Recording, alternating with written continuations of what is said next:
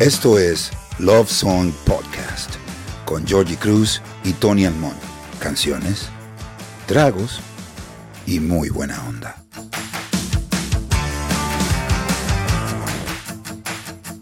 Yo tengo una curiosidad. Em, tú que eres, eh, trabajas en el lado de las audiovisuales y demás. Cuando yo empecé a ver el cine y a entender lo que estaba pasando, pasaron cosas muy, muy específicas con la música y el cine. Sí. Y entendí lo que era la palabra soundtrack. Uno tiene muchísimos, muchísimas películas que son, que yo, Gris, eh, Saturday Night Fever, que empiezan a marcar una, temp- una temporada. Pero solamente conozco una película actuada por el artista con el soundtrack del autista, del artista, y ese, y ese persona es Prince. ¿Por qué los músicos no han vuelto a como involucrarse en eso? Yo creo, porque Prince y luego Whitney Houston con The Bodyguard setearon esa, ese bar tan alto. Piénsalo. Está difícil mantener. Está difícil. Dos luminarias musicales. Pero lo que hizo Prince con Purple Rain, para mí no tiene comparación. Eso es icónico de arriba abajo. Tenemos hoy When Doves Cry de Prince.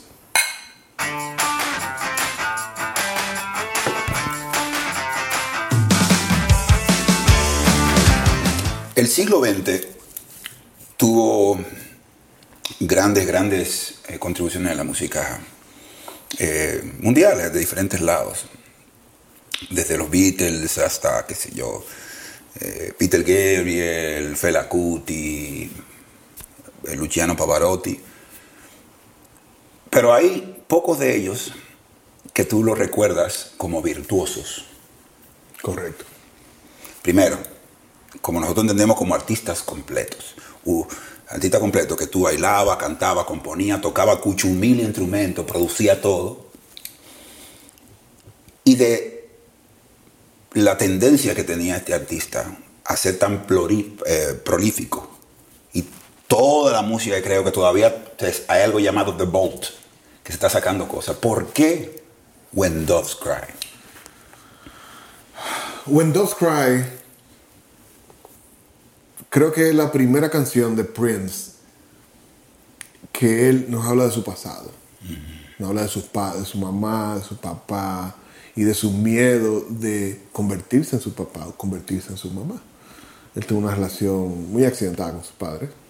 Eh, se fue de la casa a los 16 años, algo así. Carajito, sí. Sí, entonces sabemos que Prince era de este tamaño. Sí, también, sí. o sea, Un finflín. Claro. Y esa canción, eh, no sé si, si existe tal cosa, pero esa es una canción que yo siempre digo, esa canción es perfecta. Esa canción de comienzo a fin, desde como empieza, la canción empieza y se te monta arriba con esa guitarra. O sea, ¿a quién se le ocurre? Él viene con la guitarra, con la...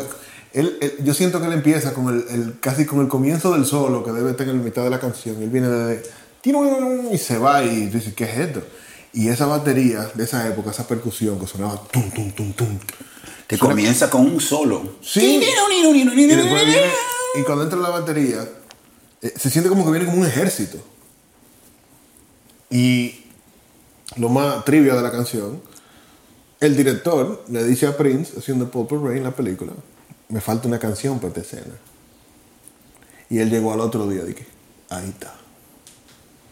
O sea, que fue de un día para otro que salió Purple Rain. Eh, fue en Dove's Cry. El, el- el director le dice, ¿tú hiciste eso anoche? Sí, tú me dijiste, yo le escribí, fui a casa, toqué, hice la vaina, ahí está la canción. O sea, ¿A quién se that? le ocurre?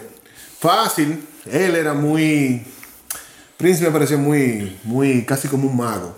En el sentido que tú no podías confiar en él. No. Él estaba todo el tiempo tripeándose a todo el mundo. Fácil que esa canción la escribió hace 15 años, estaba parqueada y dijo, ahí cabe esa. Sí. Y la había grabado ya. Llegó y dije, mira, anoche la hice. Sí. Uno sabe qué creer. No, porque era muy, como dije anteriormente, era muy prolífico. De ahí eh, hay una parte de la historia de Prince que en aquella época todo el mundo decía, tío, muy loco, muy excéntrico, se cambió el nombre, un símbolo. No, no fue por y que se, no fue para eso, ¿no? Él no quería cambiarse el nombre. No, no, no. Prince Roger Nelson le gustaba bastante a él. Claro, la, lo que yo le explicaba a las generaciones siguientes es que casi a partir de eso, los contratos eh, musicales y en todas las áreas incluyeran los acápites de cualquier otro nombre o seudónimo, legible o no, que adopte la figura. He changed the game. Porque él quería sacar la música de acuerdo a lo que él sentía. Pero la disquera decía, no, espérate, nosotros, nosotros vamos a sacar tres sencillos a lo largo de ese álbum, a lo largo de cinco años. Pero, no, espérate, porque es un éxito. No, es que esta canción está sonando, hay que sacarle. Digo, pero ya yo no estoy ahí. Yo saqué esa canción, eh, yo la grabé hace cuatro, yo estoy en otra, tengo diez canciones más que... No, pues tú no puedes estar sacando eso. Y bajo contrato, él simplemente le dijo, no, esta gente es lo que están eh, entorpeciendo mi flujo. Y lo que hizo fue que se cambió el nombre a un símbolo. Y la gente buscándole la vuelta, ya como que the artist formerly known as Prince. Pero que era, era un símbolo im- im- im- impronunciable. Pero era para salirse del contrato y poder tener control de su material. Claro, claro. Lo otro de la canción, When Doves Cry, para mí es que la canción se, no, la canción se siente como, como una montaña rusa un poco. Hay unos, unos sub y baja. Él se calma en un momento y nos, nos explica.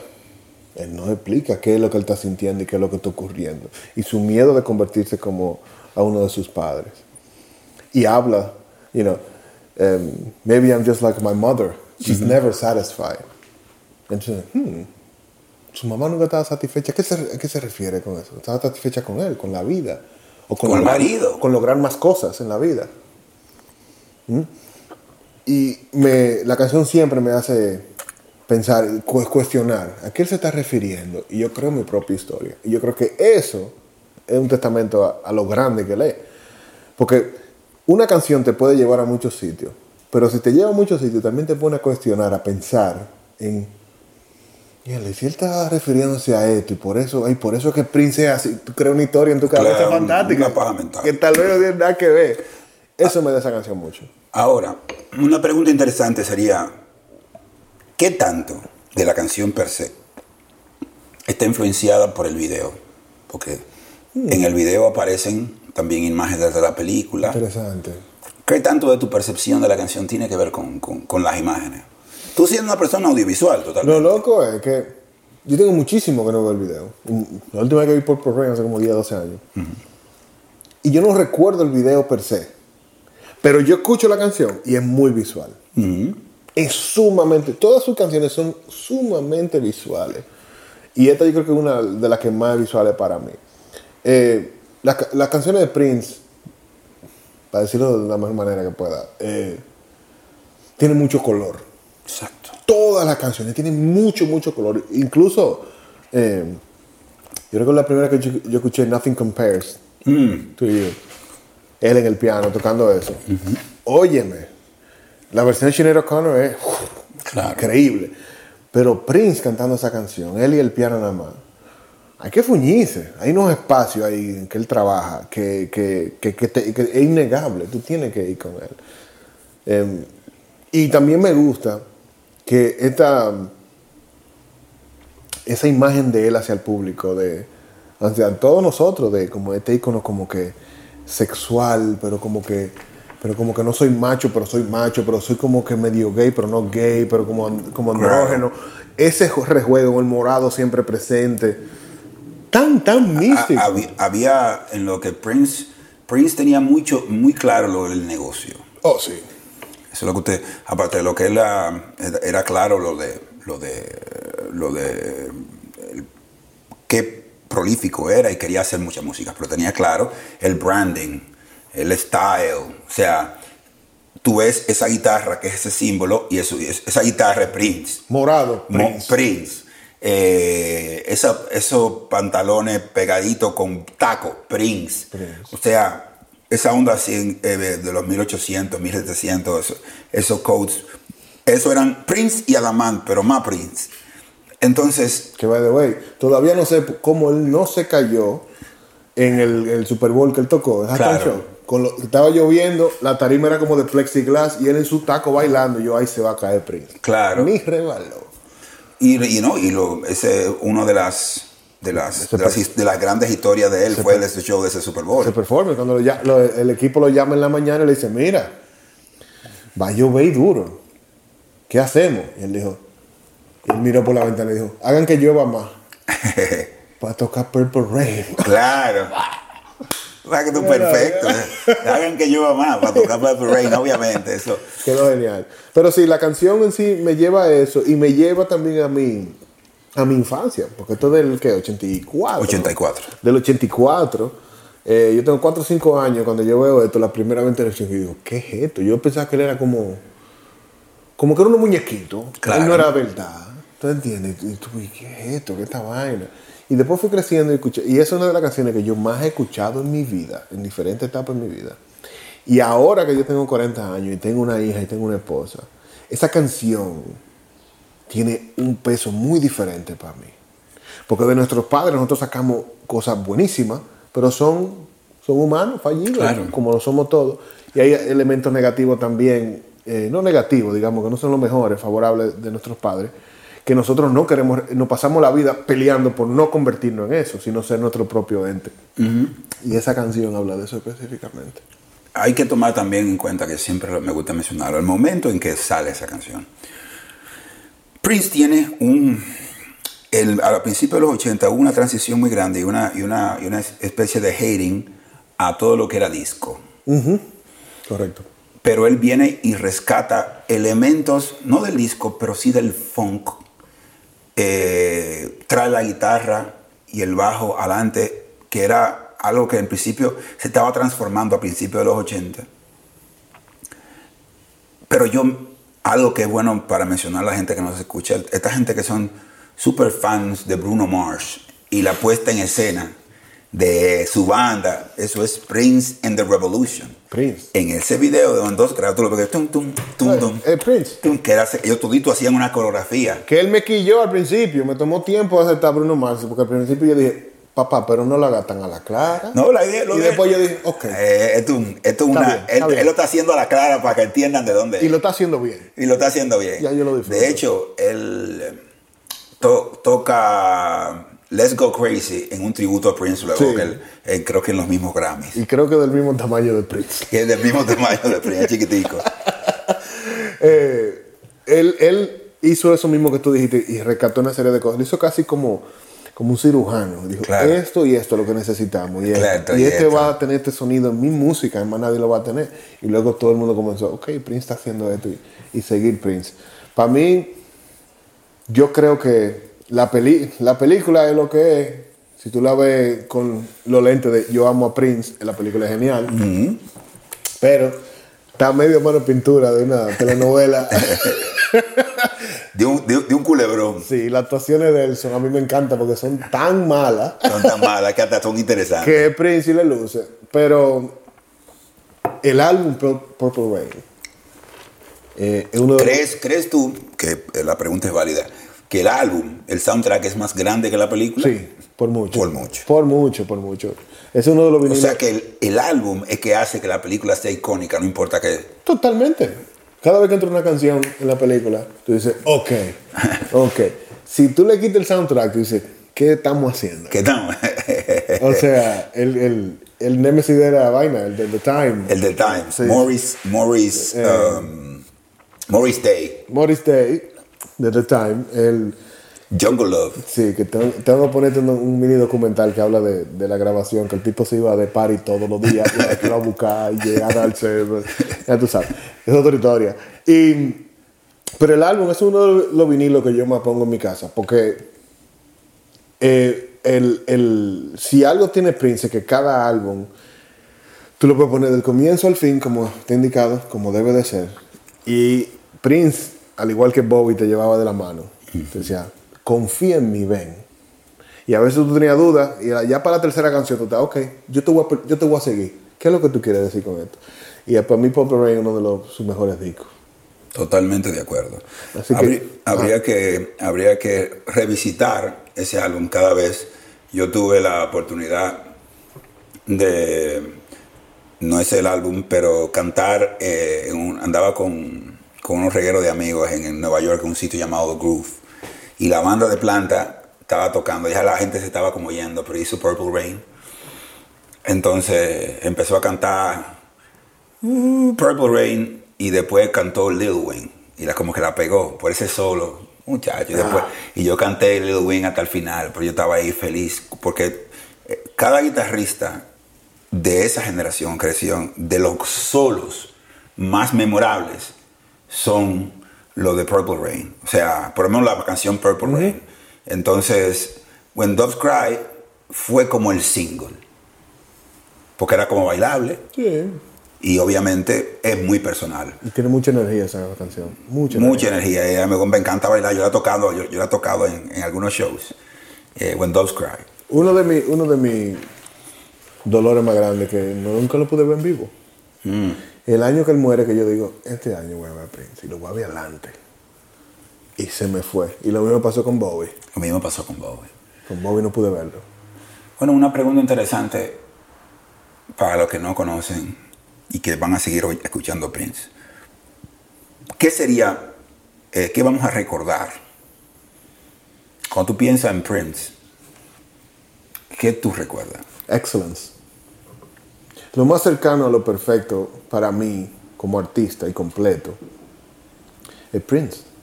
Si, ha, si, si ha existido un artista que dijo, mira, yo, lo, yo voy a hacer lo que yo tengo aquí y aquí, Claro. fue Prince. Entonces, él fue muy particular y creo que él siempre fue muy particular. La gente decía muy excéntrico, muy extraño. Yo creo que Prince estaba cuidándose siempre de no ser herido. Creó Paisley Park, esta- un mundo. Él creó su propio mundo, su propio Disney World. De él. Para que tú entiendas un detalle para val- avaliar lo que tú dices. Justo cuando él muere, aparece una foto de él en la calle, en una bicicleta. Sí. Y lo pone y habla el tipo de la tienda donde él iba. No, no, él estuvo aquí en la mañana, buscó un par de discos de vinilo de compró, andaba en su bicicleta y se fue. Y esa foto se veía él en su bicicleta para su mansión. Él iba a la tienda de discos en la mañana, él mismo En cogía par de vainas. No en. Los Ángeles, en No. Minnesota. Donde él, de donde él es. Y se iba. Y esa foto es icónica, él en su bicicleta, que fue posado, fue un tigre. Digo, así era que él vivía, porque obviamente tenía primero la fama, y de hecho su muerte tuvo que ver mucho con su intención de hacer trabajo, de trabajar. Porque tenía unos problemas, no, no, no, no, dame pastilla, que yo tengo, que tengo que hacer un tour. Se puso malo en un avión, oye, lo bajaron, le, di- le, le dieron, eh, lo resucitaron casi y lo llevaban para su casa. Al otro día él quería trabajar y se metió más vaina. Y, o sea, él, él le, dieron, le dieron dos ataques por eso. Entonces, a los doctores, a la- a la- por eso, porque, porque, y lo mismo que Michael Jackson, ellos querían trabajar por encima del dolor.